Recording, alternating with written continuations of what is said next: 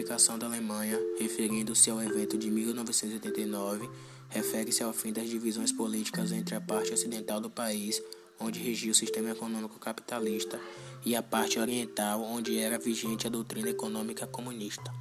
A divisão entre as duas Alemanhas, além da separação dentro da própria capital, Berlim, vinha desde o fim da Segunda Guerra Mundial.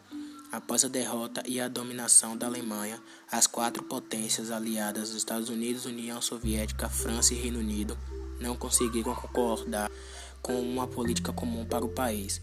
Como resultado, as quatro zonas instituídas para a ocupação persistiram até a unificação política e a reforma monetária que fortaleceu o já bem-sucedido Plano Marshall no processo de reconstrução da Alemanha Ocidental. Entretanto, tais benefícios não foram estendidos à zona de ocupação soviética que sofreu economicamente durante o período da reconstrução para impedir a fuga generalizada rumo ao ocidental. O líder soviético Joseph Stalin ordenaria primeiramente um bloqueio em Berlim em 1948 mesmo assim, quase 3 milhões de pessoas fugiram um pouco mais de, de 10 anos. Então, depois de divergências políticas relacionadas às, às respectivas criações da República Federal da Alemanha e da República Democrática Alemã, o governo soviético determinou o início da construção de um muro separando as capitais, ambas localizadas em Berlim. O Muro de Berlim como ficaria conhecido, foi construído em poucas horas a partir de 13 de agosto de 1961 e se tornaria um símbolo da divisão do mundo entre capitalismo e comunismo. Com sua forte construção em concreto armado, os soldados que vigiavam tinham ordens para matar quem tentasse transpor, transpor a construção em quase 30 anos seriam cerca de mil vítimas. Após décadas, de complicadas relações envolvendo a Alemanha Oriental e a União Soviética em 1985, Mikhail Gorbachev assumiu a liderança comunista por propostas para implementar os princípios da Glasnost. A perestroika, a, a intenção era se dedicar aos problemas internos que prejudicavam a União Soviética.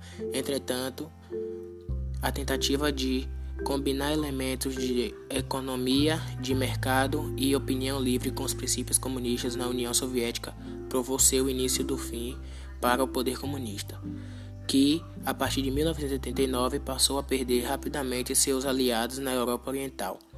Na Alemanha Oriental, passou a ser permitida a, a emigração livre para a Alemanha Ocidental.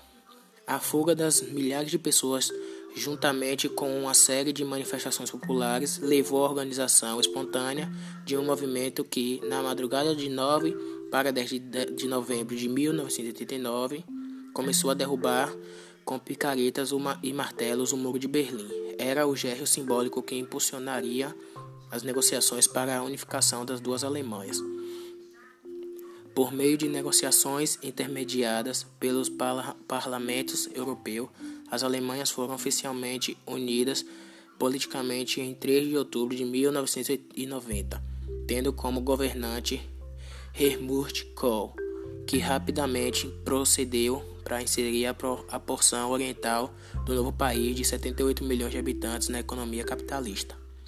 Por vários anos que se seguiram, porém, a antiga Alemanha Oriental sofreu com o descompasso econômico em relação à, parte ocidental.